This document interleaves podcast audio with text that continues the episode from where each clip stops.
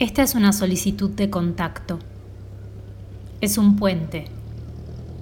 Un puente que cuelga sobre un mundo en crisis y que une, aún ante los vaivenes del aire que corre con fuerza, a dos mangrullos distantes pero visibles. Es un vínculo entre el Festival Internacional de Cine Independiente de La Plata Festifreak y las películas que no nos invaden. Las películas que queremos ver y que queremos que veas.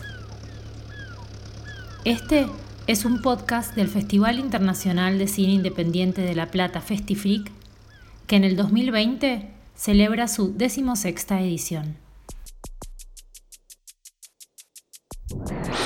En este episodio, La Última Hora, una película argentina de Nicolás Testoni y Cristian Delgado, que forma parte de la sección Luz Infinita de la muestra internacional de largometrajes.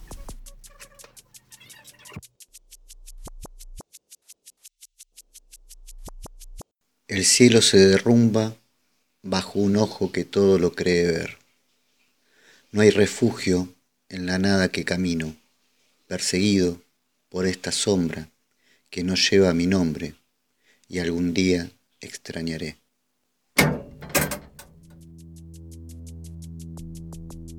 En la última hora, una luz especial anuncia el final del día para los habitantes de Darregueira, en el sudeste de la provincia de Buenos Aires.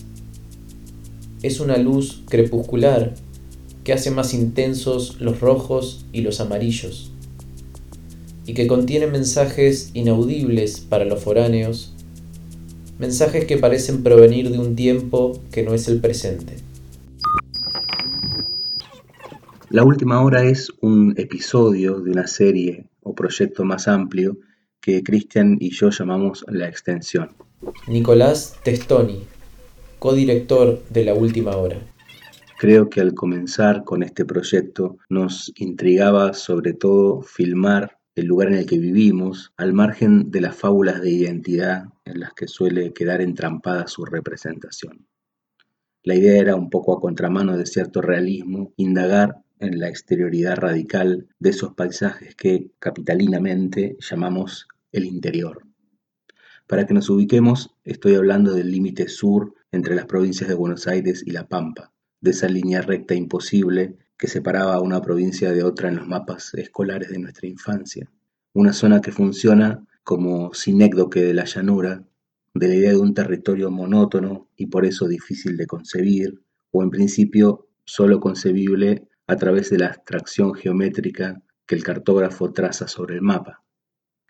Claro que no tardamos en darnos cuenta que lo que intentábamos no era nada nuevo, el mal que aqueja a la República Argentina es la extensión, escribía Sarmiento en una de las frases más célebres del Facundo. Ese problema decimonónico y su extenso linaje, que en principio es literario y pictórico, pero habría que pensar si no es también cinematográfico, de algún modo nos concierne. En definitiva, quien se pregunta qué criterio reúne las imágenes de una película como esta, se está preguntando también bajo qué imagen o idea de país permanecen unidos todos esos cuerpos y esas cosas que nuestra cámara encuentra. Nos gusta pensar que con la última hora no rodamos una película, sino los escenarios de una película que ya pasó. De hecho, por acá cerca se filmó el Martín Fierro de Leopoldo Torre Nilsson. Nos gusta esa idea, pero nos gusta incluso más pensar que lo que filmamos son las locaciones de una película que está por venir, o mejor, que la última hora sucede en ese hiato entre lo que pasó y lo que vendrá. Es decir, adentro de la percepción recurrente en la cultura argentina de que nunca somos del todo contemporáneos del presente, como si lo que viviéramos en este territorio perteneciera ya al pasado o al porvenir.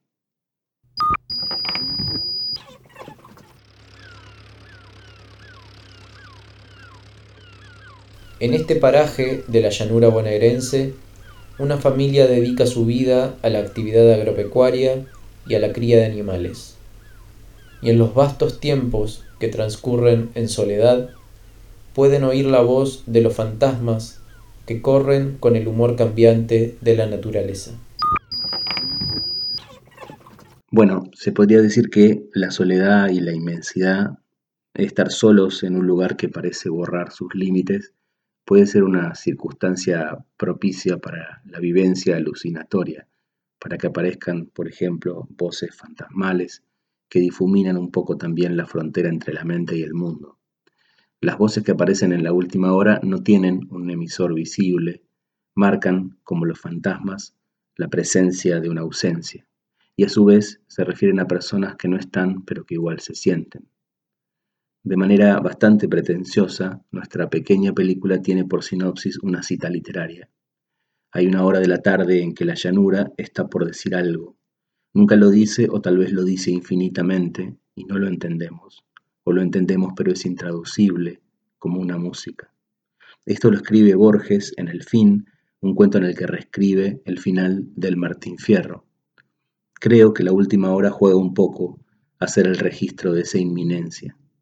Busca compartir una experiencia de la incertidumbre de la que las voces que se escuchan en la película también forman parte.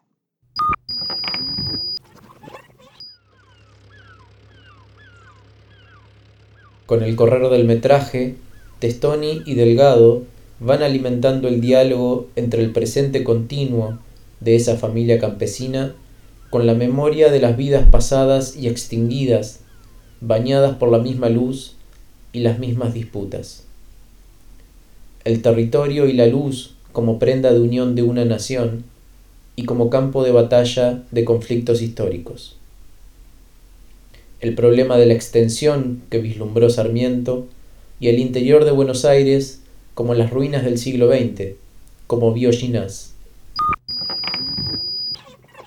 La última hora es una película sobre lugares en los que supuestamente no pasa nada. Pero ahí donde no pasa nada, se vuelve quizás más evidente que lo que nunca deja de suceder es la luz. Lo que se mueve en la inmovilidad de la pampa es el sol, y lo hace de manera vertiginosa combinando su regularidad astronómica con el capricho meteorológico del viento y de las nubes. No estamos seguros de ser capaces de capturar esa luz. En todo caso, el film puede ser el testimonio de cómo ella nos captura a nosotros, de cómo habitamos, en definitiva, adentro de esa experiencia cinematográfica que hace de la llanura una gran pantalla. Me parece que en el intento de percibir el matiz en esa supuesta monotonía, nuestro quehacer se planta un poco en contra de la noción de desierto. La idea del desierto como un territorio vacío, vacante, es un muy elaborado artefacto cultural que funcionó como sustento ideológico de la campaña de exterminio de Roca en el siglo XIX, y habría que preguntarse también si no continúa operando como fundamento de la sojización de los campos, de la fumigación indiscriminada o en términos generales de la sumisión de los territorios a una lógica de producción que maximiza los rindes y concentra la renta a costa de la vida de todas y todos. La última hora no aborda explícitamente estas cuestiones, pero estas cuestiones sin duda forman parte de su horizonte.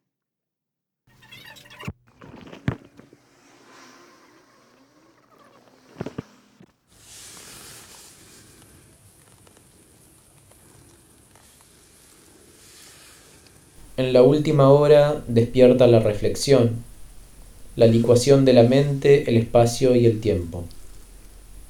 Mientras el sol se apoya en la pradera pampeana y la luz es baja pero cálida, los personajes dispersos flotan en ese tiempo a solas, con los fantasmas que corren con el viento y susurran sus secretos.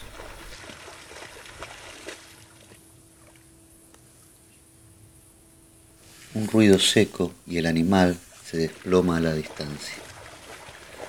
No hay más días, ni perros, ni balas, ni noches de luna llena.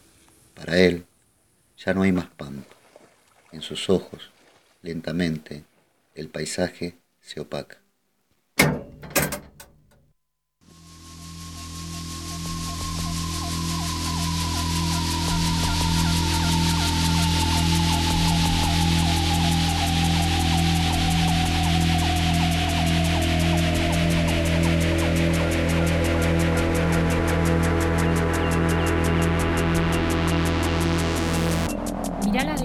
De la decimosexta edición del Festival Internacional de Cine Independiente de La Plata en www.festifreak.com.ar.